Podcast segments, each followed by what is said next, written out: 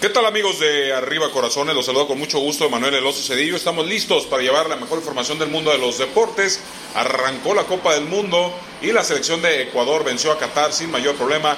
Creo que Qatar, su primer partido y prácticamente se despide del Campeonato del Mundo tras perder con el que era el más débil de este grupo. Holanda y Senegal estarán disputando el primer y segundo lugar con Ecuador, así que Qatar los, como lo esperábamos, es un equipo que no está para competir en la Copa del Mundo, es una selección pequeña y bueno, ahí está, eh, se dio el resultado para los ecuatorianos, un resultado muy agradable para Ener Valencia, que marcó tres goles, uno fue anulado y al final de cuentas eh, Valencia se convierte en el jugador más importante del partido con estas anotaciones.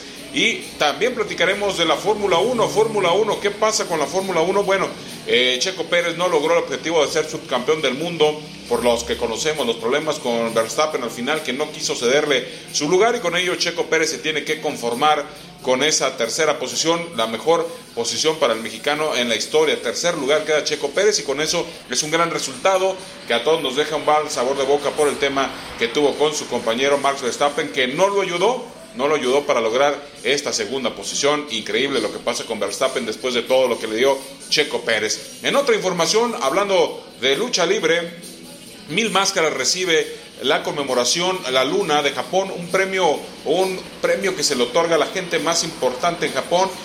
Así se le da a Mil Máscaras, Mr. Personalidad, recibe este reconocimiento del gobierno de Japón en la Arena México, haciéndolo el mexicano más conocido en Japón, así lo denominan, y así se va a morir Don Mil Máscaras, un luchador de casi 80 años que recibe esta conmemoración por la gran trayectoria que ha tenido en la lucha libre mexicana y en la lucha libre mundial, así que Mil Máscaras se convierte en el mexicano más conocido en Europa, este reconocimiento, galardón que se le da solamente a grandes personalidades y es el primer mexicano que lo recibe de esta forma. Así que esta es la información deportiva y seguimos con más, con más aquí en Arriba Corazones.